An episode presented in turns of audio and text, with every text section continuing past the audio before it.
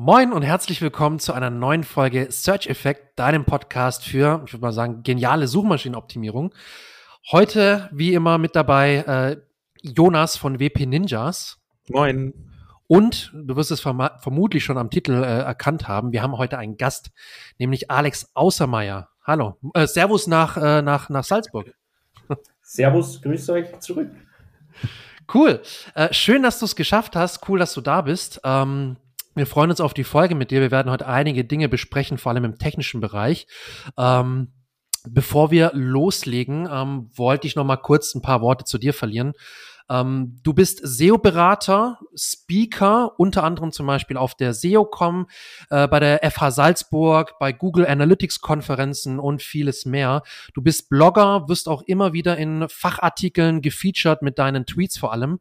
Ähm, ja, bist aus Salzburg ähm, und hast, glaube ich, SEO gelernt und SEO angefangen bei der Elements New Media Solution vor, ich glaube, sechs Jahre lang hast du da gearbeitet, wenn ich es richtig im Kopf habe. Bis zum Head of SEO hast du es da gebracht. Ähm, und seit 2018, hat es im Vorgespräch schon gesagt, bist du selbstständig als SEO-Berater unterwegs Beispielsweise bei ähm, operativen SEO, aber auch bei SEO-Analysen und alles, was da so im SEO dazugehört. Ähm, deswegen haben wir dich auch eingeladen, weil du eine tolle Ergänzung für unseren Podcast bist und da, glaube ich, coole, coole Insights liefern kannst, vor allem heute zum technischen SEO. Habe ich was vergessen? Willst du noch was ergänzen? Ähm, ich möchte zuerst ergänzen, vielen Dank für die Einladung. Es freut mich sehr, ähm, heute mit euch ein paar Worte quatschen zu dürfen. Ähm, gerne, gerne. Grundsätzlich ist die Vorstellung sehr vollständig gewesen. Äh, ich war äh, sehr professionell vorbereitet, wie mit einem. Ja, wie immer, wie immer. Das erste Mal in unserem ähm, Podcast. sehr vorbildlich. Ähm, aber äh, SEO, in SEO selbst bin ich eigentlich gekommen, so 2009, 2010 schon, okay. während der Studienzeit, wo wir auf der letzten Bank während der Vorlesungen WordPress-Seiten gebaut haben und diese dann ähm, nach und nach optimiert haben. So waren, so waren die ersten Schritte in die SEO-Welt. Bei Elements wurde das Ganze dann ähm, vertieft und etwas professionalisiert. Nice. Bevor wir aber loslegen, kommen wir zum Sponsor der heutigen Folge, Ahrefs. Mit den Ahrefs Webmaster Tools hast du eine komplett kostenlose Möglichkeit, deine Website zu überwachen und zu analysieren. Die Ahrefs Webmaster Tools liefern dir viele interessante Zahlen, die dir dabei helfen, die Rankings und die SEO-Performance deiner Website zu verbessern. Neben den Google Rankings kannst du auch SERP-Features und deine Backlinks analysieren. Zusätzlich zu diesen Insights bekommst du die Möglichkeit, technische Aspekte zu identifizieren und wichtige Rückschlüsse für die Qualität deiner Seite zu ziehen. Das Beste daran, die Ahrefs Webmaster Tools sind komplett kostenlos. Melde dich noch heute für die Ahrefs Webmaster Tools an und gehe hierzu einfach auf search-effekt.de slash awt oder klicke auf den Link in den Show Notes. Jo, Alex, ähm, wie immer, du kennst es vielleicht, wenn du die anderen Interviewfolgen angehört hast. Wir fragen ja unsere Gäste immer, wie sie zum SEO gekommen sind. Du hast kurz schon mal angeschnitten, wie du, wie du praktisch ins SEO schon ein bisschen gestartet bist. Jetzt kannst du nochmal ausholen. Äh, und deswegen jetzt nochmal die Frage, wie bist du eigentlich zum SEO gekommen? Okay, dann äh, wiederhole ich mich nochmal kurz. Und zwar ähm, es war während der Studienzeit, ähm, als wir in der, in der letzten Reihe gesessen sind und WordPress-Seiten gebaut haben. Das heißt, wir haben die Studienzeit etwas sinnvoller genutzt, wenn wir schon nicht ähm, dem Vorlesenden zugehört haben.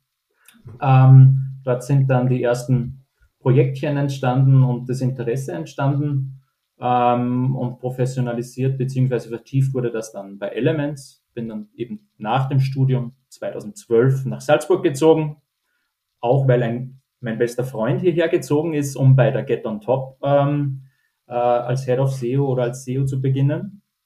Ähm, seine bekannte, sehr bekannte Agentur hier in Salzburg und auch die Veranstalter der SEOcom. Ich wollte gerade sagen, das ist im Fachberat, ne? Ja, das ist ähm, aus der SEO, aus der Get on Top GmbH ist ähm, dann ist ein Spin-off quasi, oder die SEOcom ist ein Spin-off dieser dieser Agentur. Ah, okay. Die veranstalten das. Ähm, aber der ist dorthin gezogen äh, nach Salzburg. Ich bin ihm nachgezogen, ähm, habe dann einen Job bei Elements bekommen, habe dort dann, äh, war dann quasi ich das SEO-Team als eine Person, habe dann innerhalb von sechs Jahren zehn Personen aufgebaut, ausgebildet ähm, und das SEO-Team äh, ähm, oder die Basis für das SEO-Team hingelegt und 2018 habe ich mich dann selbstständig gemacht, weil ich einfach ja, einen Tapetenwechsel brauchte. Nach sechs Agenturjahren äh, ist gewissermaßen die Luft dann auch mal raus und ich wollte auch mal was unter meinem eigenen Namen machen. Und seit 2018 bin ich eben selbstständig ähm, als vor allem SEO-Consultant. Wie hat sich da deine die, wie hat sich da die Liebe zum SEO entwickelt? Wenn ihr Websites aufgebaut habt, ich habe ja auch angefangen mit Website aufbauen und wie, wie hast du dann gemerkt, dass du so Richtung SEO willst und nicht, was man ja sonst machen könnte, noch irgendwelche anderen Online-Marketing-Richtungen oder Webdesign oder so ein Kram? Ähm, ich bin ein sehr zahlenverliebter Mensch, würde ich mal behaupten, und ich mag es einfach, wenn Rankings reinkommen, wenn die Anzahl der äh, Keywords, für die für, für die, die für eine Domain ranken, steigen. Also einfach, äh, das, das, das gefällt mir und auch das durch Tabellen scrollen oder Websites scrollen, das ist einfach leider irgendwie genau mein Ding.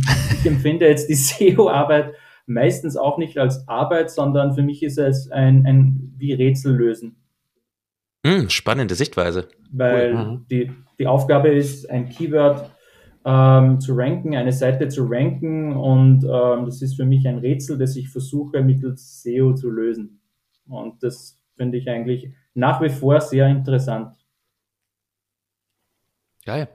Apropos Rätsel lösen, ich meine, da können wir direkt ins Thema einsteigen. Jetzt versuche ich immer schon mal wieder die Transitions so, so elegant wie Jonas zu machen. Der macht das immer so gut. ich habe gerade hab überlegt, wenn jetzt nicht die Transition kommt von seinem analytischen Denken hin zum Tipper-Modell, dann bin ich sehr enttäuscht von dir heute als Moderator, Janik.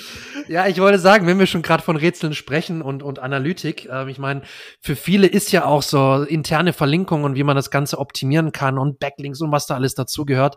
Gerade also die Optimierung einer Webseite an sich sich ist ja für viele immer noch ein Rätsel. Und auch SEO allgemein ist ja teilweise so, für, für Außenstehende immer so eine Glaskugel, so eine magische, in die man nicht ganz so reinschauen kann, die man auch nicht ganz nachvollziehen kann.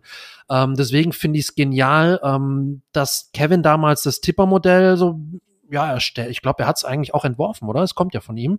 Oder hat es bekannt gemacht. Weiß ich jetzt nicht, wie, wie genau da die einzelnen Bestandteile, ob sie da schon äh, gegeben hat. Aber ich bin vor allem dann auch auf, darauf aufmerksam geworden, als du ähm, Tipper Light äh, veröffentlicht hast, beziehungsweise nochmal ergänzt hast, also eine Light-Version, beziehungsweise eine praktikablere Version von, von seinem Tipper-Modell, wo auf glaube ich, er dann wiederum auch ein Tipper Light nochmal bei sich im Blog veröffentlicht hat oder irgendwie so. Auf jeden Fall hast du dich da auch intensiv damit beschäftigt. Und ich bin damals auf deinen Post ich weiß nicht, ob das LinkedIn war oder wo ich das gesehen habe, bin ich aufmerksam geworden und fand das richtig cool, weil es relativ praktikabel ist, weil das Tipper-Modell schon teilweise recht abstrakt gewirkt hat auf den ersten Blick. Mhm und vielleicht auch nicht so eingängig war. Wir aufwendig hatten, ohne Ende. Und aufwendig, genau. Wir hatten in der einen oder anderen Folge schon drüber gesprochen. Ich glaube auch mit Kevin Indig äh, Kevin, direkt ja. selbst schon. Ähm, deswegen kannst du ja noch mal kurz die Grundzüge der Methodik erklären, was Tipper noch mal ist. Ähm, und vor allem spannend, äh, wie du das dann nochmal ergänzt hast, also diese, diese Light-Version von dir dann nochmal. Mhm. Also ich behaupte mal, ähm, dass viele SEOs oder manche SEOs das, was Kevin mit dem Tipper-Modell beschrieben hat, ohnehin schon von sich aus gemacht haben. Aber Kevin hat dem Ganzen einen schönen äh, eingängigen Namen gegeben. Ähm, und hat ein, auch diese ganze Theorie rundherum zusammengefasst und auch dann die, die praktische Anwendung. Ähm, ich bin auch eben zweiter, ähm, irgendwann über seinen Artikel drüber gestolpert, aber erst über den Tipper Light. Das heißt, er hat irgendwann den, das okay. Tipper okay. sich ausgedacht oder zusammengeschrieben. Ähm, dann hat er daraus abgeleitet eine leichtere Version und ich habe noch eine leichtere Version so gemacht, ja. als ich äh, seinen Tipper Light Ansatz angewendet habe.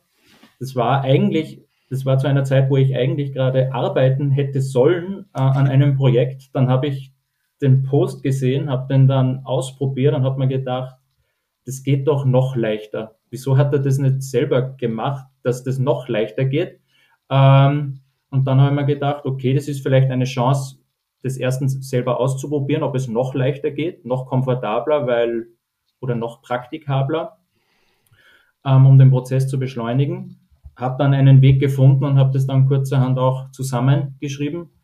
Und das dürfte eigentlich sehr positiv aufgenommen worden sein, weil ich glaube, das war mein bester Social Media Post bisher in meinem Leben, den ich so hatte, als ich das, das Tipper Lite rausgeschickt habe.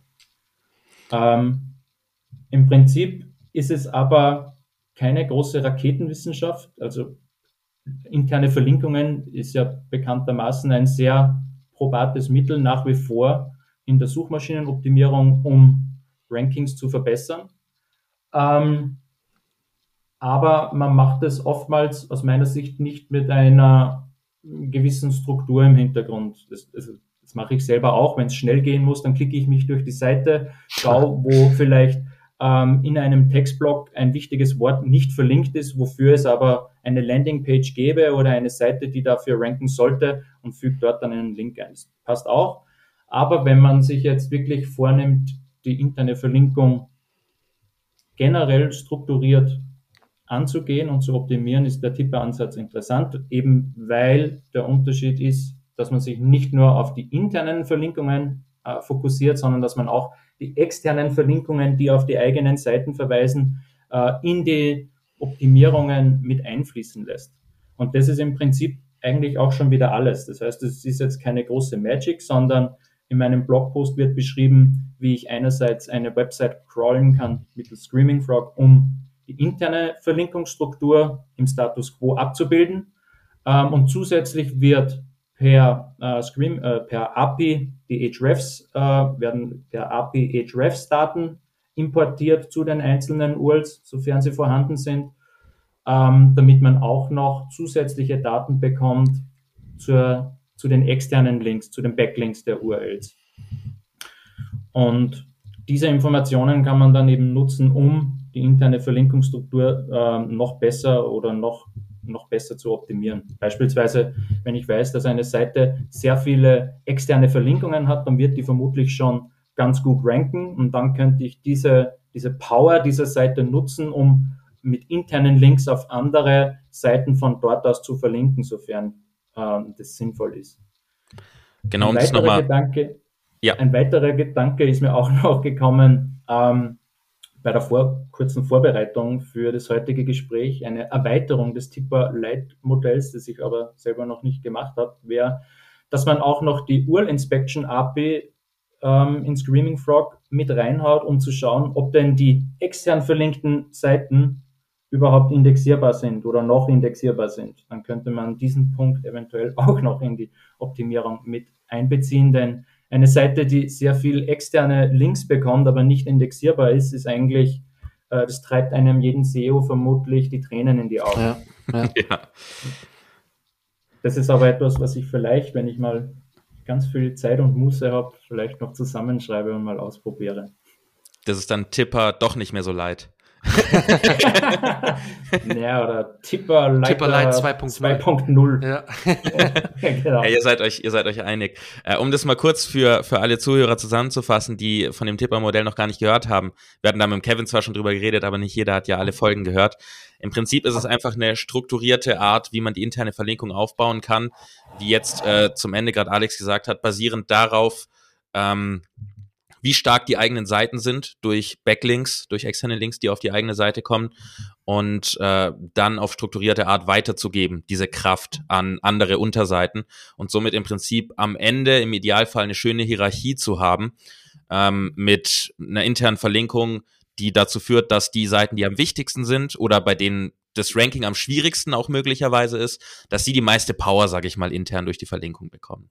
Das ist so das ganze Ziel. Und dieses Tipper-Light-Modell ist tatsächlich, ähm, ich würde sagen, eigentlich für fast jeden umsetzbar, aber es erfordert auch Skill und Zeit. Ähm, vor allen Dingen, wenn du technisch nicht so versiert bist, noch nie mit Screaming Frog zum Beispiel gearbeitet hast. Das ist übrigens ein, ein Tool, das dir ganz, ganz viele On-Page-Infos zu deiner Website gibt ähm, so dass du dich richtig schnell sehr überfordert fühlen wirst, weil es so viele Informationen sind, die du dort kriegst. Aber durch diese Anleitung, und wir verlinken die natürlich in den Show Notes vom Alex, ähm, muss man sich da gar nicht so viel Kopf machen, weil da ganz genau steht, was du tun musst. Also du musst jetzt nicht anfangen, alles zu verstehen, was Screaming Frog kann, sondern der Alex sagt dir in seinem Blogbeitrag oder in seiner Anleitung ganz genau, klick da, mach das und so läuft's. Ähm, kann ich nur empfehlen, aber und da komme ich zu einer Frage zu diesem ganzen Modell. Wem würdest du empfehlen, das anzuwenden? Es ist natürlich eine bisschen schwierige Frage, weil klar, wenn man Zeit hat und Skill, jedem. Ähm, aber ja, jetzt mal, sage ich mal, unter Vorbehalt dessen, dass die meisten unserer Zuhörer eher selbstständig sind, alleine, ähm, nicht unbedingt vollkommen, wie wir jetzt im technischen SEO-Thema drinstecken. Ähm, wie würdest du sagen, können unsere Hörer jetzt entscheiden, ob sie damit mal arbeiten sollten oder ob sie ihre Zeit lieber in Content oder anderen Kram stecken? Ich würde eher zweiteres oder letzteres jetzt sagen, weil es okay. doch ein sehr aufwendiger Prozess insgesamt ist, wie du, du hast eh schon erwähnt. Wenn man Zeit hat und Skills, dann kann es natürlich jeder machen, aber an der Zeit scheitert es bei den meisten. Ähm, das ist vermutlich ein Ansatz, der eher für Inhouse-SEOs ähm, am ehesten gedacht ist, die wirklich sehr exklusiv für einige wenige oder ein einziges äh, Projekt arbeiten ähm, oder meinetwegen auch für ähm, selbstständige Consultants, die nur wenige Kunden betreuen, die ausreichend Budget haben, äh, um sich auch intensiv mit solchen Themen beschäftigen zu können. Ansonsten ist es vermutlich übers Ziel hinausgeschossen. Äh, da könnte man, da, da halte ich es für praktikabler, dass man meinetwegen einfach ähm, Ahrefs Datenbank aufruft, sich die Backlink-Datenbank durchklickt von oben bis unten. Man schaut sich einfach an, was sind die meisten, die am meisten extern verlinkten Seiten. Ähm, und ich schaue dann, ob ich von dieser Seite ausgehend noch äh, interne Verlinkungen einbauen kann. Das wäre dann so der, der Quick and Dirty Prozess. Ähm, was ja aber auch um sehr etwas Ähnliches abzubilden. Was aber auch sehr ein praktikabler Ansatz ist, ich glaube, praktikabler als die, man, die meisten denken oder auch strukturierter als die meisten dann unterwegs sind. Sogar wir SEOs sind teilweise, machen das einfach on the fly. Du hattest es ja schon gesagt. Also ähm, das ist, finde ich, auch zum Beispiel schon ein guter praktikabler Ansatz, dass du, dass du einfach noch die, die Seiten best by links heißt es, glaube ich, bei Ahrefs oder so. Es gibt ja auch in mhm. anderen Tools, genau. dass man sich einfach die, die Seiten mit den meisten Backlinks raussucht und da irgendwie nochmal schaut, gibt es thematisch irgendwelche Schnittpunkte, wo ich auf meine Beiträge verlinken kann, die halt nicht so gut performen oder noch nicht so gut performen. Finde ich genau. zum Beispiel auch eine sehr, sehr gute Empfehlung für alle die, die sagen, Tipper, oh, ist ein bisschen too much. Ähm, aber ich kann mir auch vorstellen, der ein oder andere, die ein oder andere Selbstständige, ähm, wenn jemand am, am, am Wochenende Zeit hat oder so und ein bisschen Muße, dann kann man sich das auch schon mal zu Gemüte führen. Man, mu man muss ja sagen, Leuten hier das Wochenende nein. versauen mit technischer Arbeit, sonst, Mensch. Was macht man sonst am Wochenende? sonst hat man ja nichts zu tun. Nee, aber ich muss sagen, also es geht relativ noch easy. Also es gibt viele andere Ansätze zur internen Verlinkung, die halt ewig dauern, wo du wirklich stundenlang mhm. da sitzt und gar nicht weißt, wo ist jetzt oben und unten. Da finde ich da, vor allem deinen Ansatz, aber auch Tipper Light von, von Kevin ist da durchaus relativ praxisbezogen, wo man relativ schnell zu Ergebnissen kommt, wenn man sich halt mal die Zeit dafür nimmt. Aber man muss da jetzt keine fünf Tage am Stück investieren, Gott sei Dank. Mhm. Ich glaube mich auch zu erinnern, dass äh, Kevin in einem seiner Posts zu, dem, zu diesem Thema geschrieben hat, das ist etwas, was man einmal im Quartal machen kann für seine Website. Oder das, genau. Dass man da quasi äh, einmal groß drüber schaut über dieses Thema äh, und dann lässt man es wieder liegen. Das ist jetzt nicht etwas, was ich auf wöchentlicher Basis mache, sondern einmal pro Quartal und dann passt wieder. Cool. Janik, du hattest noch ein paar weitere technische Themen. Genau, genau. Ich, ich habe gerade schon kurz überlegt, wie wir die Überleitung äh, geschmeidig machen, aber ich habe jetzt keine geschmeidige das Überleitung. das ist das Problem, du hast zu lange gebraucht, ne? Die muss direkt da sein. Ich muss direkt zuhören und überlegen, welches Wort kann genau. ich jetzt wie verwenden, so wie du genau. das immer machst, ja. Ähm, nee, wir haben jetzt noch äh, zwei spannende Themen, über die wir auf jeden Fall mit dir sprechen wollten, Alex. Ähm, und zwar der nächste Punkt ist ist ein bisschen weiter weg jetzt von, von Tipper Light, aber es ist E-Commerce, nämlich die, die Navigation.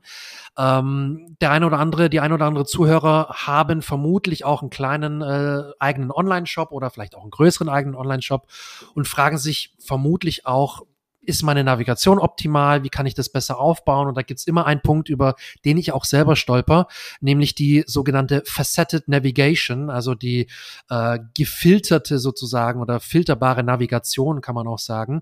Ähm, da wollte ich einfach dich nochmal kurz fragen, ähm, was hältst du von Faceted Navigation? Ist das was, was man unbedingt äh, beachten sollte oder unbedingt im Hinterkopf behalten muss? Und äh, wie kann ich das möglichst easy selber richtig umsetzen? Ähm, aus meiner Sicht muss man das Thema äh, im E-Commerce auf jeden Fall im Hinterkopf behalten, weil es ein Standard-Feature ist, das jeder, jeder dahergelaufene Shop hat. Das heißt, die Faceted Navigation ist einfach in der Sidebar die Navigationselemente oder ähm, über den Product Grid die, ähm, der Preisfilter oder sonstige Filtermöglichkeiten, die es da gibt. Also das ist eigentlich Standard und ich glaube, die User erwarten sich das auch, vor allem ähm, wenn ich ein umfassenderes Sortiment habe und sich die Nutzer äh, und die Nutzer diese eingrenzen, sortieren oder noch weiter kategorisieren wollen. Ähm, so praktisch diese Filter und Sortiermöglichkeiten auch für die Nutzer sind, so äh, unpraktisch können sie für SEOs werden, denn ähm, gelegentlich sind diese, ist die facettierte Navigation so von, den, von, den, äh, von dem darunterliegenden System so aufbereitet, dass für jede mögliche Filterkombination eine eigene individuelle URL erstellt wird, die dann noch dazu von Suchmaschinen crawlbar ist und indexierbar ist. Ähm, und das kann die Anzahl indexierter URLs eines Shops, auch wenn der nur ganz klein ist, in die Millionen treiben, einfach weil die theoretische Anzahl von URLs äh, riesig groß ist, die sich erzeugen lässt durch diese Filtermöglichkeiten. Deswegen sollte man ähm, wenn man so etwas hat, ähm, sich Gedanken machen, wie man dieses Problem von vornherein lösen kann. Und da gibt es verschiedene Möglichkeiten. Die einfachste ist äh, gleich äh, aus meiner Sicht ist, dass alle diese filterbaren URLs ähm, oder ein großer Teil davon einfach auf NoIndex gestellt wird. Dann würde zumindest Googlebot diese nicht indexier indexieren können. Dann hat man zumindest ähm, ähm, den aufgeblasenen Index äh, unter Kontrolle gehalten. Es kann aber dennoch dazu führen, dass sehr viel Crawling-Budget verschwendet wird, weil dennoch die URLs irgendwie in, über interne Verlinkungen erreichbar sind. Ähm, und da gibt es wiederum einige andere Methoden, um diese Links dann auch nicht mehr crawlbar machen, zu machen für Suchmaschinen. Ähm, und meistens wird da die Linkmaskierung empfohlen. Und das ist etwas, was ich eigentlich jedem empfehle, das, äh, das umzusetzen. Vor allem für Filtermöglichkeiten, die eigentlich keinen, keinerlei wirklichen SEO-Wert besitzen und nur Duplicate Content erzeugen würden. Beispielsweise, wenn ich jetzt einen, einen Preis oder einen nach Preisen sortiere, dann ändert sich ja auf meiner Kategorieseite der dargestellte Inhalt nicht wirklich, wirklich, sondern es wird nur die Reihenfolge geändert. Würde jetzt der Preisfilter ähm, mehrfach indexiert werden durch die URL-Parameter, dann erzeuge ich mir sehr viel unnötigen Duplicate-Content. Das heißt, diese Funktion, die würde ich einfach, ähm, die, die, Links für diese Funktion ähm, soll der Developer eures Vertrauens per Linkmaskierung nicht crawlbar machen und das spart euch schon wieder sehr viel ähm, ähm, ja, unnötige Crawling, verschwendete Crawling-Ressourcen. Hast du dann Best Practice für WordPress oder WooCommerce-Seiten? Gibt es da irgendwie, kennst du da was, dass man da irgendwie mit Rank Math Yoast SEO zum Beispiel äh, automatisch die ausschließen kann? Boah. Also, Weil ich habe da jetzt auch gerade nichts im Kopf, deshalb frage ich. dass man sie auf No-Index stellen kann, ja, das können diese Plugins natürlich. Ja. Aber ehrlicherweise für solche Änderungen in einem Theme oder Template ähm, frage ich immer den, den WordPress-Developer meines Vertrauens. Da möchte ich als SEO eigentlich nichts angreifen, weil normalerweise sind da irgendwelche Code-Änderungen notwendig und sobald ich das mache, ist die ganze Seite kaputt. Das heißt, das, das machen die, die Profis dann. Ja, okay. Für kurzer Einwurf, genau, für Shopify ist auch immer so ein klassisches Problem, weil bei Shopify auch gerne mit Filtern gearbeitet wird, ähm, bei den, mhm. bei den mhm. Shop, Online-Shops mit Shopify. Da habe ich relativ viele Berührungspunkte aktuell und auch ähm, sowohl als, als Angestellter als auch als Freelancer sind immer mal wieder die typischen Problempunkte. Und da kann man relativ easy mit diesen Liquid-Dateien heißen, die bei Shopify arbeiten. Und da kann man auch, wie du gesagt hast, ein paar kleinere Anpassungen machen, damit man wenigstens schon mal die, die Filterseiten auf nur Index stellen kann verhindert zwar nicht, dass sie gecrawlt werden, Crawl-Budget verschwendet wird. Ähm, das ist bei kleineren Websites, so bis zu ein paar hunderttausend Seiten, ja eher noch nicht so das krasse Problem. Das ist dann mhm. eher so das Problem Richtung größere, große Websites, so ab, ab einer Million URLs und so weiter. Ähm, aber das finde ich den Hinweis von dir schon mal super gut. Das empfehle ich nämlich auch immer, schon mal wenigstens die Filterseiten oder auch so Suchergebnisseiten einfach mal auf nur Index stellen mhm. zu lassen, Absolut. damit die wenigstens nicht indexiert werden und kein, kein Soft 404 im schlimmsten Fall oder halt einfach Thin Content. Ähm, das kann man damit schon mal, schon mal vermeiden. Hm. Wir hatten ja, da mal die Diskussion. speziell gelegentlich, was diese Themen betrifft. Wir hatten da mal die Diskussion, glaube ich, Janik, ähm, in einer Folge, bestimmt schon ein paar Monate her, ähm, dass wir da, ich weiß gar nicht, ob das on air war oder ob das zwischen uns war, ähm, darüber, ob es immer Sinn macht, das zu tun oder ob es gewisse ähm, gefilterte ja. URLs, beziehungsweise ich nenne sie jetzt mal Filterseiten gibt, die man mhm. vielleicht doch indexiert lassen sollte, weil sie in den Suchergebnissen vorteilhaft sein können, wenn jemand wirklich krassen Longtail sucht, in Form von, keine Ahnung, ja. äh, Wanderschuhe mit Klettverschluss oder so, keine Ahnung, ähm, wenn so Longtail-Kram dort ist. Also gibt's da in deinen Augen, Alex, gibt's da sinnvolle ähm, Filter, die man vielleicht lässt? Und wie unterscheidet man das dann zwischen, okay, das lasse ich und das lasse ich nicht?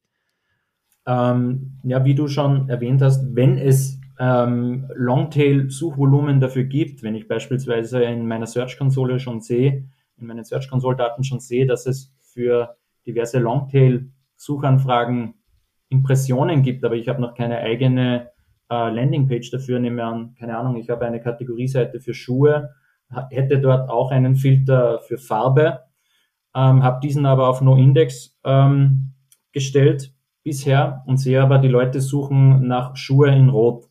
Dann wäre das für mich ein Indiz, dass ich eine eigene Landingpage erstelle für Schuhe in Rot. Und dann würde ich versuchen, mit dem Developer das so umzusetzen, wenn jemand auf dieser Kategorieseite ist und den Filter bei der Checkbox, sagen wir mal so, ähm, rot anklickt, dass er dann nicht eine URL, eine URL mit Filterparametern bekommt, sondern dass er dann auf die neu erstellte ähm, Landingpage kommt, die wiederum indexierbar ist und eine schöne URL hat. Aber das würde ich nur auf Basis einer Keyword-Recherche machen, wenn ich wirklich weiß, es existiert auch Suchvolumen dafür. Das heißt, wenn, wenn ich jetzt einen, einen Shop neu konzipiere und ich, und ich starte mal los, dann würde ich versuchen, das, ähm, die indexierbaren URLs so so viel wie möglich, aber also nicht so viel wie möglich, so viel wie nötig, aber so wenig wie möglich zu machen und mhm. das dann ähm, nach und nach auszuweiten, aber nur auf Basis einer soliden Keyword-Recherche.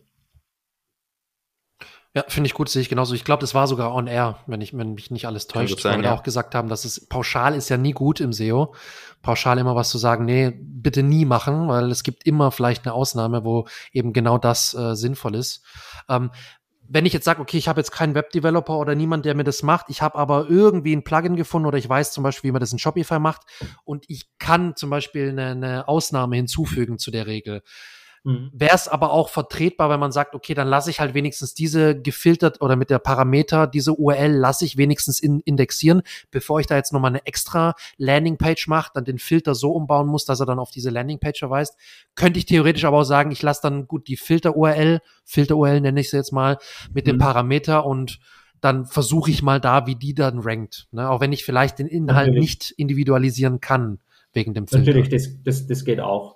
Das wäre so die Mittel, das Mittelding, die Zwischenlösung, die aber vermutlich genauso praktikabel ist, wenn man eben Ausnahmen definieren kann. Beispielsweise, keine Ahnung, ich stelle mir jetzt irgendein Plugin vor, wo ich sagen kann, stell alle auf nur Index außer diesen Parameter. Dann wäre das durchaus so sinnvoll. Nice. Ähm, dann fasse ich jetzt noch mal kurz den Punkt für uns zusammen, die äh, Navigation. Man, da kann man stundenlang drüber philosophieren. Das ist sehr, sehr technisch. Äh, für viele auch überhaupt nicht richtig umsetzbar. Aber du hast schon mal coole, praktikable Ein äh, Insights gegeben. Das freut uns. Ähm, also Faceted Navigation, Filternavigation, wie man sie nennen will, ist ein wichtiger Punkt, im, vor allem im E-Commerce. Ähm, die meisten Online-Shops haben damit zu tun und haben auch damit zu kämpfen. Es ist ein typisches Problem im, im E-Commerce-SEO und äh, bei Online-Shops, das man aber relativ gut lösen kann und lösen sollte. Ähm, Dazu gibt's verschiedene Ansätze, wie du gesagt hast. Ähm, bei Shopify, wie gesagt, gibt's relativ leichte Lösungen, um einfach die Filterseiten auf No-Index zu setzen. Man kann auch Ausnahmen hinzufügen.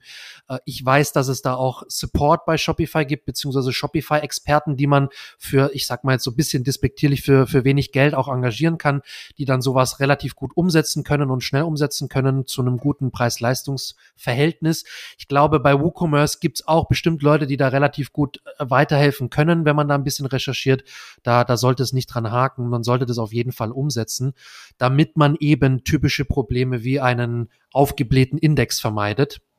und äh, einfach versucht, nicht den Index mit sinnlosen oder, oder ja, schlechten Seiten zu fluten, die halt wenig bis gar keinen Inhalt außer den Produkten haben, die als dann als äh, Thin Content angesehen werden. Im vergangenen Jahr wurden viele deutsche und österreichische Website-Besitzer durch Abmahnungen wegen der angeblich nicht DSGVO-konformen Verwendung von Google Fonts auf ihrer Website aufgeschreckt. Das WordPress-Plugin OMGF hält diese Abmahnungen von dir fern. Es erkennt genutzte Google Fonts und lädt sie automatisch lokal von deinem eigenen Server.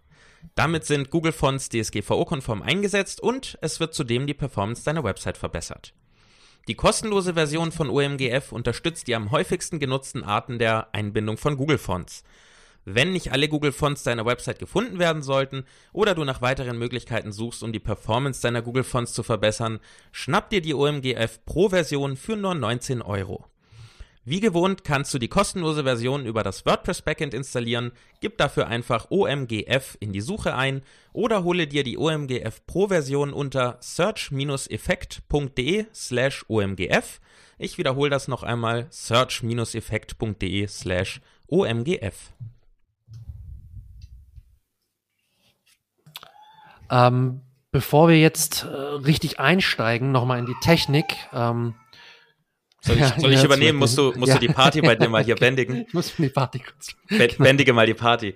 Ja, ähm, nächstes Thema, das wir eigentlich auf dem Tisch hatten, äh, wir waren ja heute ausnahmsweise mal ein bisschen vorbereitet, äh, ist das Thema der Core Web Vitals. Und äh, für alle, die da noch nicht so tief drin sind, Core Web Vitals sind im Prinzip von Google gewisse Parameter, die uns die Einstufung der Ladezeit oder auch der ähm, wahrgenommenen Ladezeit tatsächlich äh, ein bisschen einfacher macht, weil ich sag mal, bis vor den Core Web Vitals gab es halt die Ladezeit einer Seite und die war entweder hoch oder sie war langsam.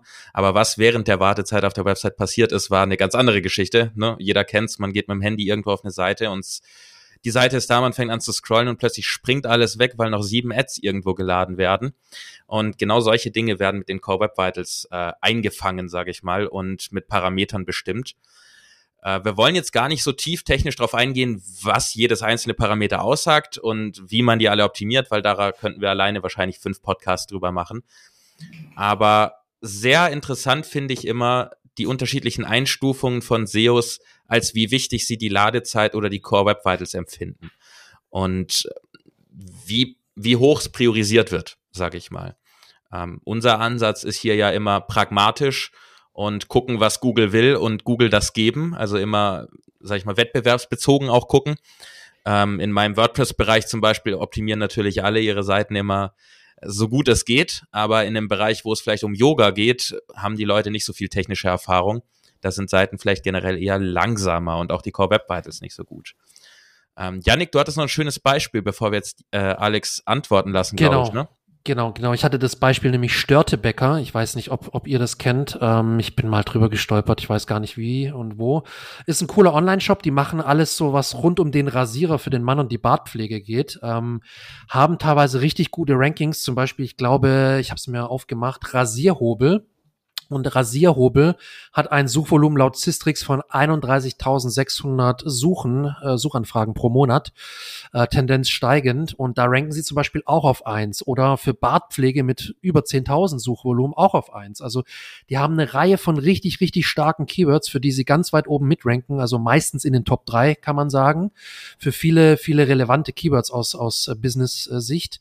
Und da habe ich mich halt gefragt, wie wichtig ist denn der Page Speed oder die Core Web Vitals wirklich, weil die so gut ranken. Aber muss man ehrlich sagen, sorry, äh, liebe Störtebecker Leute, äh, ja, katastrophale Werte für, für die Core Web Vitals. Ja. Und das ist wegen so das klassische Beispiel, ja, braucht man es jetzt? Muss man das optimieren oder wie wichtig ist es überhaupt? Tja, das ist, glaube ich, die ewige Diskussion, vor allem zwischen technisch veranlagten SEOs und ähm, inhaltlich veranlagten SEOs.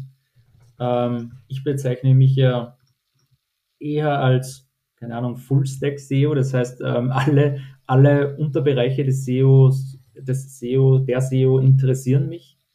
Ähm, und das ist auch generell meine Arbeitsweise oder Denkweise, denn alles insgesamt sollte passen, um das Bestmögliche für ein Kundenprojekt oder eine Website herauszuholen. Das ist so generell mal meine Denke.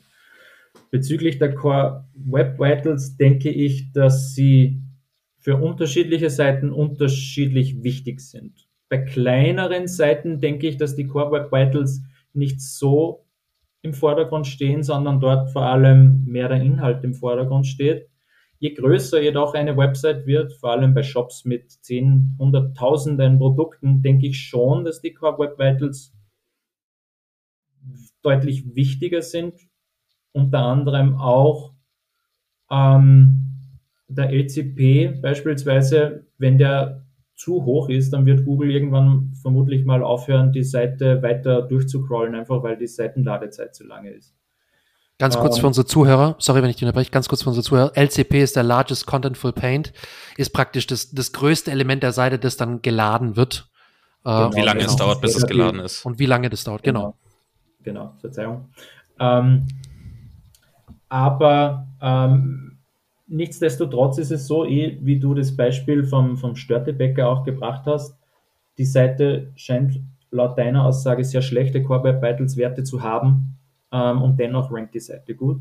Ähm, das ist jetzt natürlich äh, kein Widerspruch, denn die können ja sehr viele andere SEO-Parameter sehr richtig machen. Die können extrem viele starke Backlinks haben, die können eine äh, überragende Authority haben, die können extrem gute Inhalte haben, die sonst keiner hat. Sie haben äh, sie wenden alle drei Monate das Tipper-Modell an, um ihre internen Verlinkungen zu optimieren. Ähm, nur als Scherz am Rande. Das heißt, äh, Core Web Vitals ist jetzt ein Parameter, der scheinbar bei Ihnen nicht so gut ist. Äh, dann die Frage zu stellen, warum die trotzdem gut ranken, ist eigentlich äh, aus meiner Sicht gar nicht zulässig, denn mhm. scheinbar machen sie sehr vieles richtig aus Google Sicht. Nichtsdestotrotz denke ich, dass die Core Web Vitals eine Berechtigung haben, aber nicht nur aus SEO-Sicht, sondern vielmehr auch als äh, aus Conversion-Sicht. Denn es ist schön und gut, wenn eine Seite ähm, gut rankt für tausende Keywords und Traffic generiert, aber wenn ich dann auf die Seite gehe am Handy, der Fall, den du beschrieben hast, dann braucht die Seite ewig lang zum Laden. Ähm, ähm, dann gibt es Layout-Shifts, es werden irgendwelche Ads während dem Scrollen nachgeladen, sodass ich nicht auf den Link klicken kann oder auf das Produkt, das ich eigentlich gerade antaben wollte, ähm, nur damit man den Ad-Click äh, generiert. Ähm, das sind dann alles Dinge, die hinten raus in Richtung, ähm, in Richtung der Conversion sehr kontraproduktiv sind. Und das ist es ja, worum es am Ende des Tages geht bei einem Shop. Nicht die Rankings, sondern die Rankings sollen ja ein Ziel erfüllen und das ist es, Umsatz zu generieren. Und die Core Web Vitals können ähm, sind sowohl ein SEO-Faktor als auch ein UX-Faktor. Und die UX zu optimieren sollte nicht nur im Sinne eines SEO sein, sondern eigentlich im Sinne aller, die mit dem Online-Shop oder mit der Website zu tun haben und Leads generieren oder Käufe generieren wollen. Das heißt, ich Hatten sehe wir. Core Web Vitals auch nicht als SEO-Only-Parameter, mhm. sondern die Core Web Vitals ist etwas, das jeden Digital Marketer betrifft, beispielsweise Definitiv. auch ähm, Google Ads Spezialisten sollten auch ein Auge auf die Core Web Vitals haben, weil das wiederum den Qualitätsfaktor einer Landingpage ähm, verbessern kann. Das ist ein guter, guter, guter Stichpunkt, guter Stichpunkt, ja, der Stichpunkt. Ähm, wir hatten es nämlich auch schon in der einen oder anderen Folge und hatten da auch schon eine extra Folge dazu, nämlich SEO und UX weil wir beide der Meinung sind, SEO ist ja nicht nur SEO und UX ist nicht nur UX, sondern die beiden sind fließend miteinander verbunden, weil gutes SEO hat auch immer die User Experience im, im, im, im Kopf, im Auge. Und die User Experience wiederum ist auch gut oder je besser, desto mehr man sich auch Gedanken um SEO macht gerade hier interne Verlinkungen, wie man Texte gut strukturiert und aufbaut oder generell Landingpages gut aufbaut.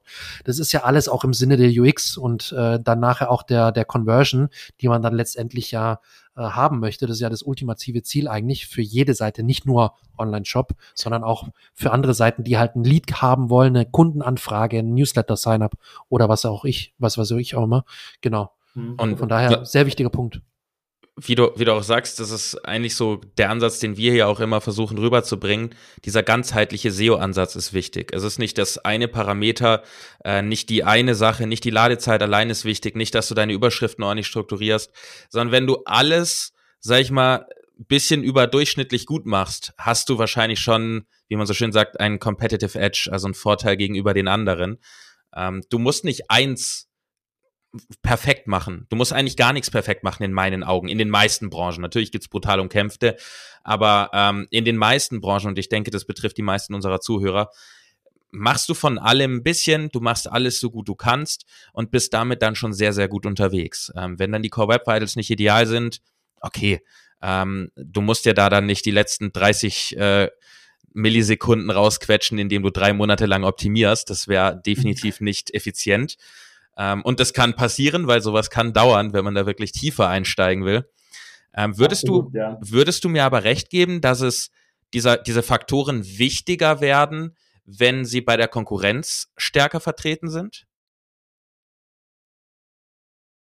Puh. Ich würde jetzt rein vom Gefühl her sagen, ja.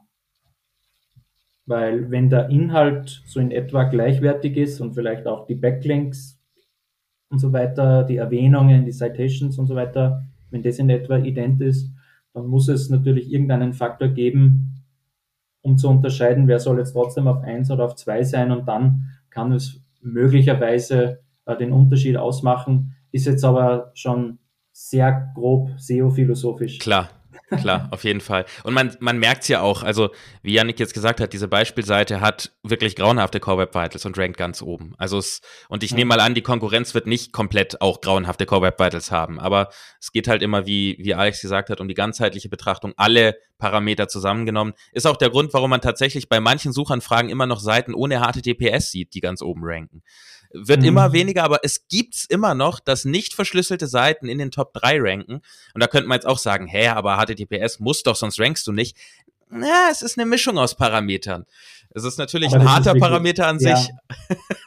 Sehr selten. Ich glaube, ich ja. habe irgendeine Statistik gesehen, dass irgendwie 99 Prozent des Web-Traffics oder noch mehr inzwischen über HTTPS läuft ähm, und, und dementsprechend auch ähm, also es, es ist dann ein Ausreißer. Das ist dann ja. ein, ein, Fehler im System, dass eine solche Seite noch rankt. Ähm, aber du hast recht, es ist mir durchaus auch schon gelegentlich aufgefallen. Aber es ist doch sehr selten. Aber es sticht ins Auge, weil es so selten ist. Genau. Ja, schon, schon wirklich krass, dass es noch eine kleine Ergänzung zum Störtebecker. Ich habe jetzt äh, kurz mal nebenher schon mal geguckt, woran es noch liegen könnte, weil du hast ja schon richtig ange, äh, nicht angedeutet, du hast auch gesagt, Alex, und du eigentlich auch, Jonas, dass viele Faktoren stimmen müssen und nicht nur der eine perfekt sein muss, beispielsweise jetzt die Core Web Vitals, um ganz oben zu ranken. Und wenn man sich jetzt mal noch die SERPs an oder die SERP, den, den SERP, das SERP, die SERPs anguckt. Ich glaube, du brauchst einen Kaffee, äh, Janik. Ich brauche einen Kaffee, glaube ich, ja, und äh, ein Glas Wasser.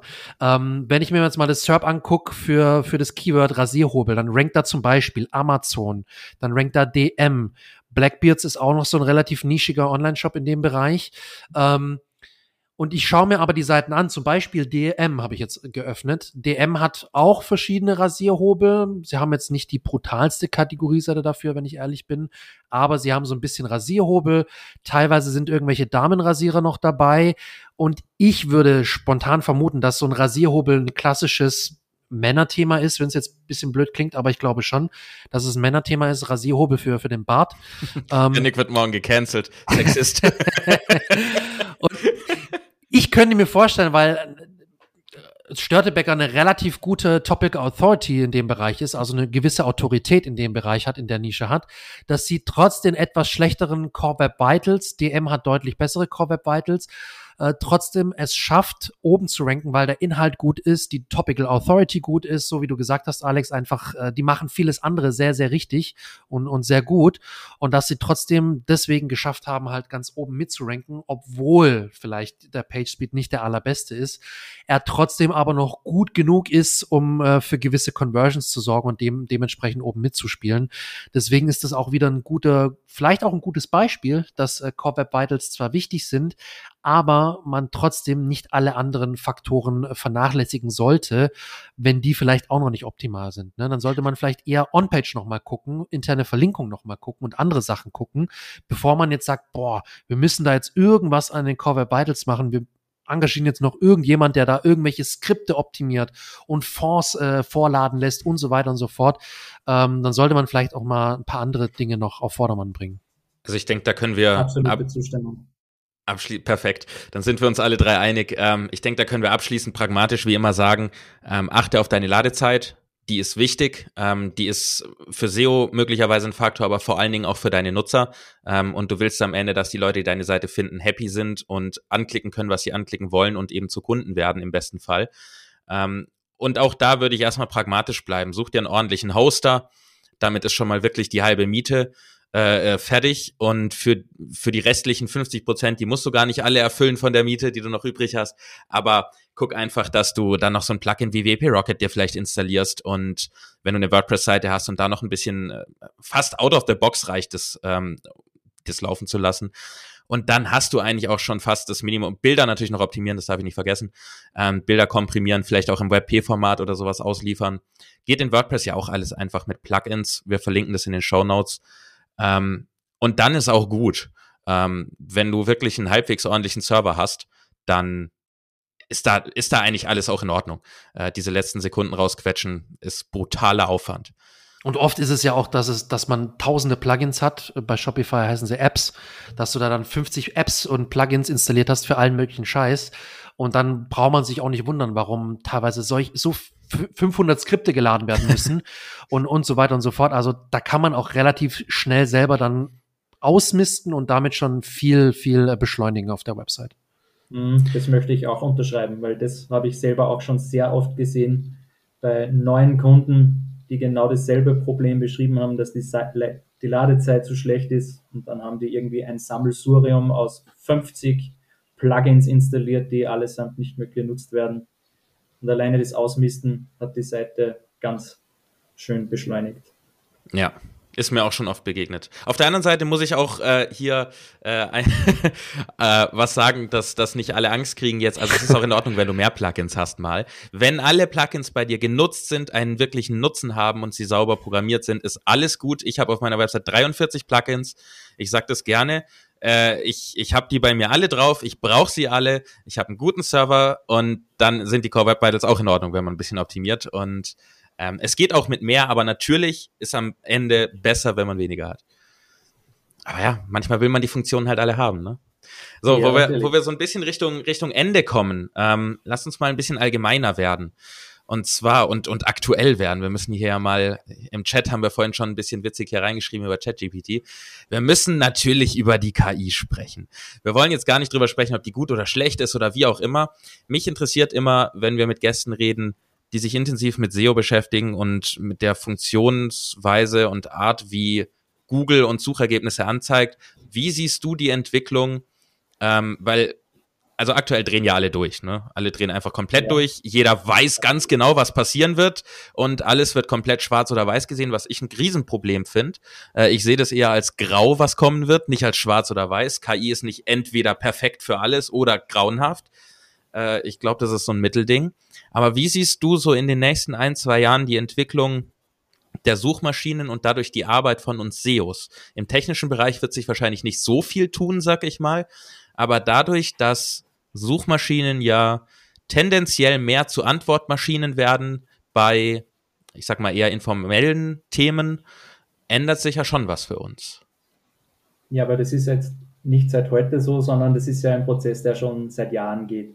Perfekt, die Antwort wollte ich. Damit machen wir Schluss. das, das habe ich mir nämlich gedacht. Nee, Abend, bin, ich, bin ich voll bei dir, ja. Nein, also es ist ein Riesenhype oder ein zu großer Hype. Die SEO-Szene braucht immer wieder neue Hypes, damit man dem Kunden scheinbar irgendwas auftischen kann. Ähm, das empfinde ich gelegentlich als etwas komisch in unserer Branche. Ähm, es ist natürlich sehr interessant, was mit diesen äh, Tools jetzt möglich ist. Ich habe mich, glaube ich, am Tag, an dem ChatGPT rauskommen ist, ist es gleich, also ist, ist es in meinem Twitter-Feed abgegangen und dann haben wir gedacht, oh ja. ist schon wieder. Dann habe ich mich auch direkt angemeldet und habe jedem Screenshots geschickt und äh, in meine Chats reingelollt, was das Ding alles kann.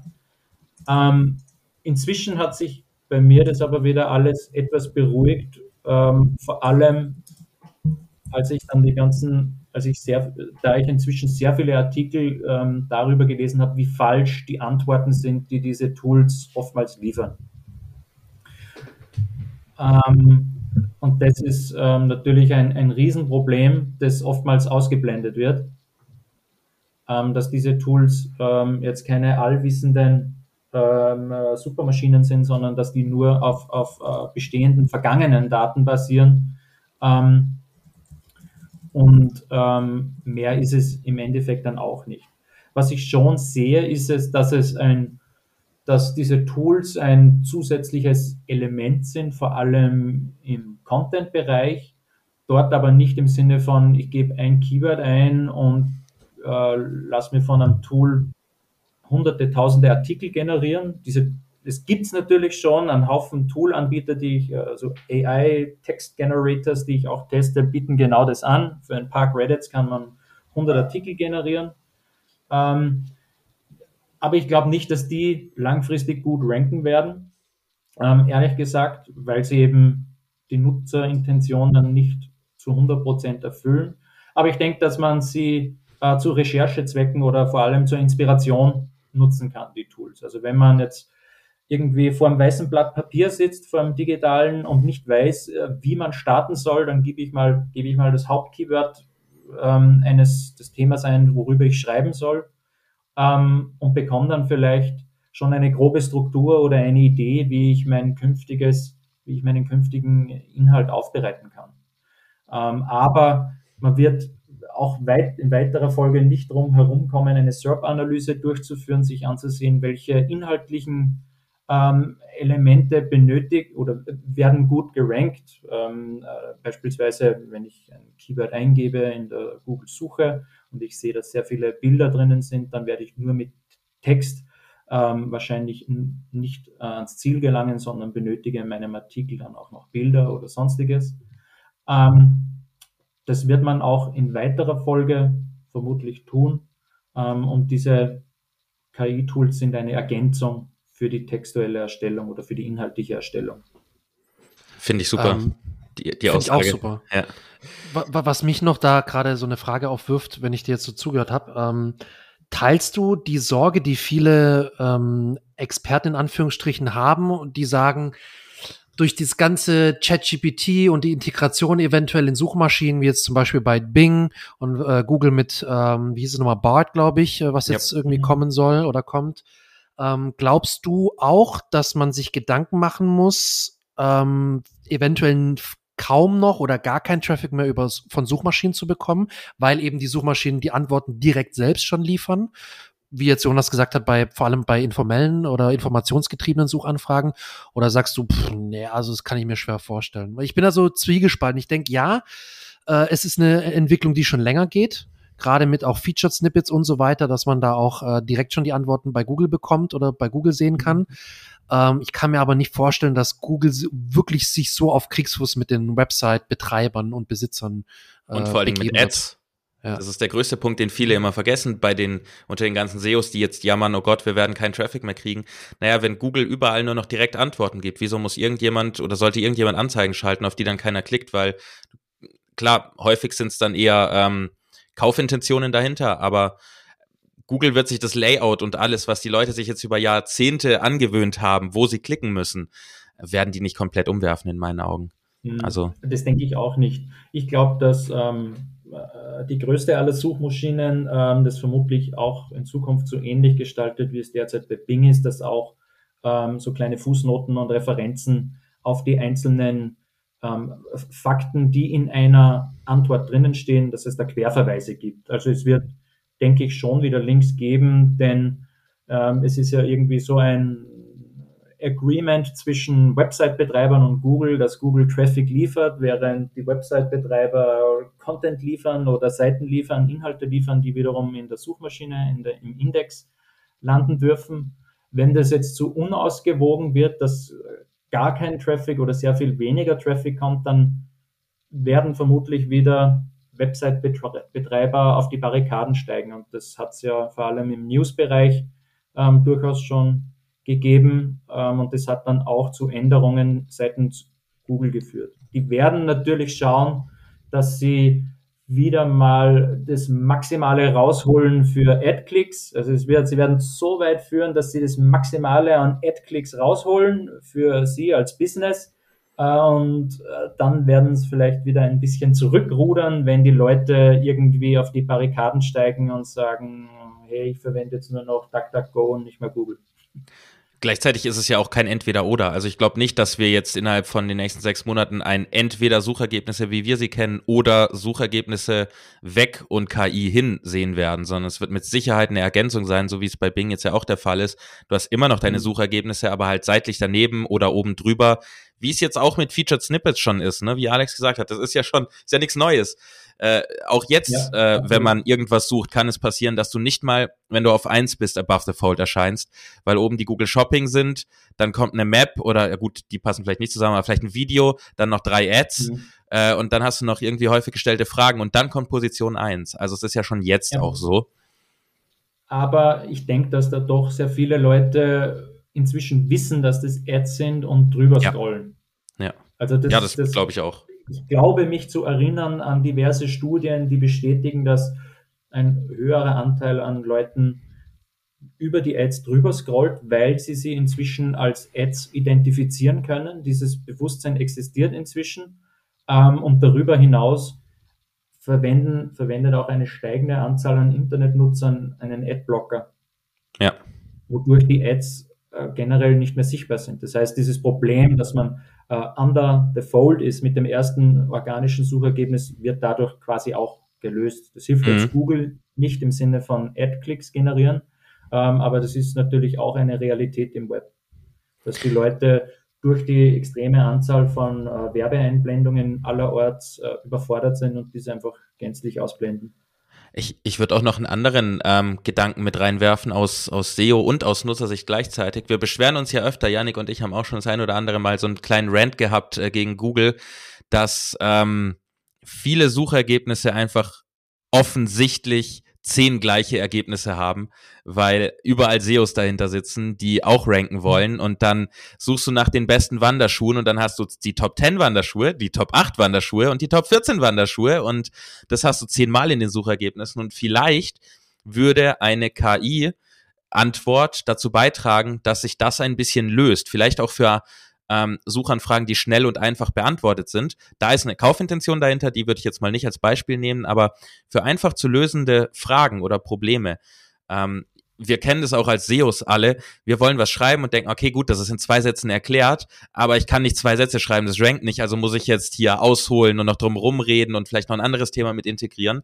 Vielleicht trägt es dazu bei, dass tatsächlich die rankenden Seiten mehr, mehr wieder Mehrwert bieten weil die KI so einfache Dinge ähm, schnell wegfrühstückt, für die man dann gar nicht mehr versucht zu ranken. Also ich, ich habe da so die Hoffnung, sowohl als Konsument als auch aus SEO, aus, aus SEO-Sicht, dass es ein bisschen wieder Qualität in die SERPs bringen könnte und nicht dieses, diesen Einheitsbrei, den man bei so vielen Sachen sieht.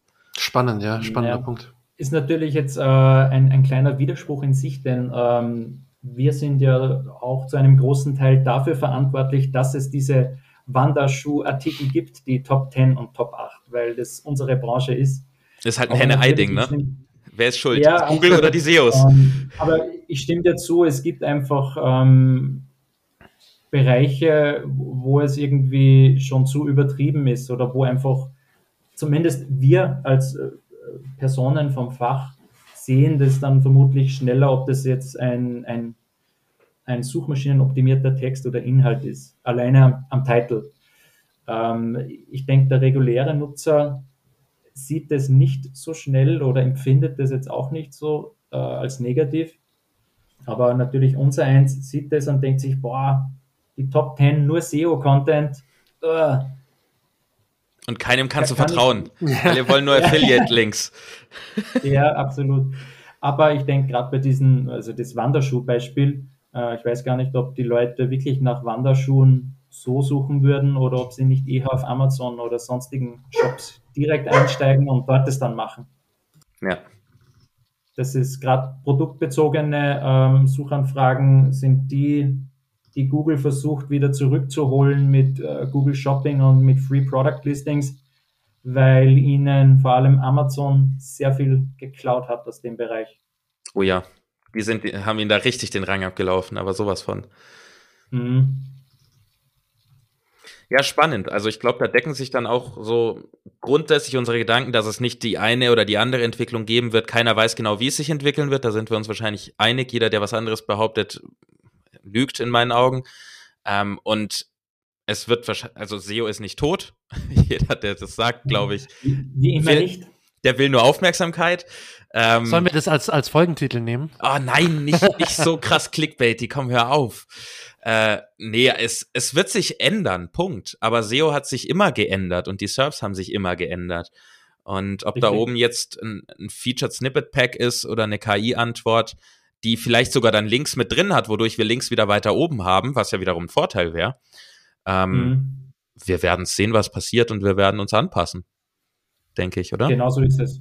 Wenn ein neues SERP-Feature, ein neues Suchfeature kommt, dann studieren wir das und dann versuchen wir dort reinzukommen. So wie es, so läuft's. Wird auch nicht langweilig. nee. Bestes Beispiel die FAQ als die dann rauskamen ja, und alle Schema-Data, FAQs immer ans Ende setzen, geht bis heute gut. ja, aber auch da hat dann Google wieder nachjustiert, weil. Ja, haben es wieder reduziert, ja. Im, Im, Booking und Airbnb, also das im Buchungsbereich, hatte das ja jede, auf mm. jeder Landingpage haben die das komplett übertrieben. Und dann hat Google auch da wieder zurückgeschraubt. Ich glaube, auf dass nur zwei Fragen und Antworten dargestellt werden oder irgendwie so nur bei einer bestimmten Anzahl von Suchergebnissen. Ja, oder massiv, auch bei so ganz vielen Anfragen kam es dann einfach gar nicht mehr dazu, dass die mhm. angezeigt wurden.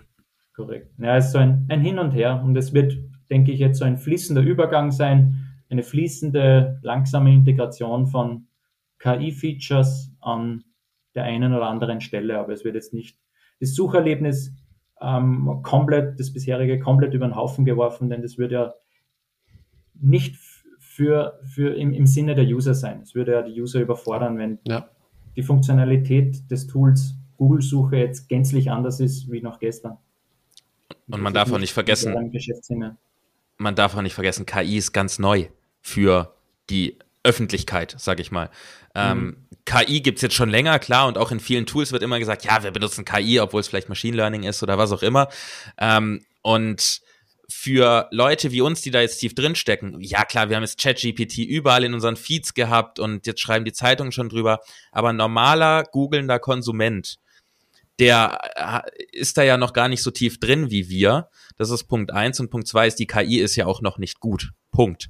Ähm, ich glaube, es wird keiner behaupten, klar, wir könnten jetzt die SERPs rauswerfen und nur die KI dahinsetzen und wir hätten gute Ergebnisse, weil viel zu viel Mist da drin ist, die ist biased, die ist, äh, die hat noch falsche Infos, die hat veraltete Infos, die gibt, die interpretiert Fragen falsch. Also wir sind ja ganz, ganz am Anfang. Ähm, mhm. Es wird jetzt eingebaut und dann wird das bestimmt über zwei, drei Jahre erstmal optimiert werden müssen, bis es an dem Level ist, wo viele jetzt schon Angst haben, oh Gott, das nimmt uns alles weg. Nee, da ist die KI ja noch lange nicht, finde ich. Die ist ja, die ja, ist ja dumm. Die ist ja noch in den Kinderschuhen total. Es ist nicht mehr dumm, sondern sie wird schon teil, teils intelligent, aber es kommen halt auch Antworten, die so nicht ganz cool sind. Ja, definitiv. da kann man, da kann man schöne Beispiele von Bing angucken, wenn man interessiert ist. Ja, ja, absolut.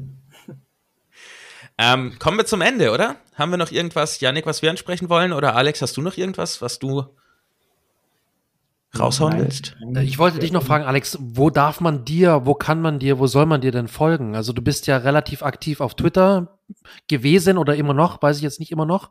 LinkedIn bist du vertreten, deine eigene Website hast du ja mit deinem Blog, da kann man dir auf jeden Fall auch noch folgen. Lohnt sich, den einen oder anderen Blick mal reinzuwerfen, da werden wir alles verlinken. Äh, was, wo darf man dir denn noch folgen? Ähm, ja, du hast eigentlich eh alles genannt. Also, ich, ich wollte gerade sagen, lass ihn doch beantworten. Twitter und LinkedIn ähm, sind eben, also auf Twitter bin ich auf Englisch unterwegs und auf LinkedIn auf Deutsch, werden aber eigentlich immer die, dieselben Postings gemacht. Ähm, und sonst, ja, mein, meine Website und meinen Blog gibt es, aber ähm, ich würde gern mehr bloggen, aber natürlich ist das äh, Thema Zeit immer sehr schwierig als, als Vater und äh, Unternehmer. Ähm, das heißt, wenn ich wirklich ausreichend Musse habe, dann blogge ich mal. Aber ist, ist, ist leider ein Thema, das immer im Hinterkopf rumschwirrt. Ich würde gern mehr schreiben, ähm, aber leider komme ich nicht. Jonas, du lachst wahrscheinlich wegen mir, oder? ja, ich denke ich denk mir, die Worte höre ich von, von Yannick halt auch oft, ja. Das kenne ich, das kenne ich. Fast täglich sage ich, ja. oh, ich will eigentlich mehr Blogbeiträge veröffentlichen. Ich will über mehr Sachen schreiben. Aber ja, man, man kommt Zeit. halt nicht dazu, ne? Ja. Und das, das war es eigentlich schon. Super, wir verlinken das, das auf jeden Fall in den Show Notes, dass man direkt äh, auf Twitter Dank. und auf LinkedIn zu deinem Profil kommt. Und also es lohnt sich auf jeden Fall, Alex zu folgen. Ähm, kann ich nur sehr empfehlen. Ähm, da kommen sehr coole Ideen, interessante Gedanken und es schadet nie, im SEO-Game ein paar Leuten zu folgen, um einfach up-to-date zu sein. Dann muss man schon keine News mehr lesen in dem Bereich. Reicht, wenn man ein paar Leuten über Twitter folgt.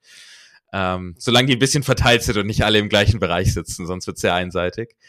Ja, dann ähm, vielen, vielen Dank, dass du dabei warst. Hat uns riesig gefreut. Mega Mehrwert, tolle Antworten. Ich denke, ähm, hat eine schöne, wieder mal eine schöne Richtung reingebracht. Unsere Gäste bringen immer schöne andere Gedanken. Wir quasseln hier immer ins, ins Mikrofon und unsere Gedanken kennt man langsam wahrscheinlich. Es ist da immer schön, noch andere Perspektiven zu haben. Deshalb vielen, vielen Dank. Sehr cool. Vielen Dank für die Einladung nochmals. Hat mir sehr ja, viel gerne. Spaß gemacht. Sehr gerne, sehr gerne. Jonas, äh, ich, ich, ich, ich sag jetzt mal, weil ich ja der Ach, Host war heute, ich sag wie immer äh, vielen lieben Dank fürs Zuhören. Ich freue mich auf die nächsten Folgen, die danach kommen. Wir haben einige Gäste noch geplant. Äh, für dich, lieber Alex, du darfst uns auch gerne folgen. Auch wenn du nicht der riesen Podcast-Fan bist, hast du schon gestanden, darfst uns gerne folgen und die ein oder andere Gäste nochmal mitnehmen. Ähm, in diesem Sinne, vielen Dank, dass du da warst. Vielen Dank äh, fürs Zuhören. Jonas, du hast ja heute mal die letzten Worte noch.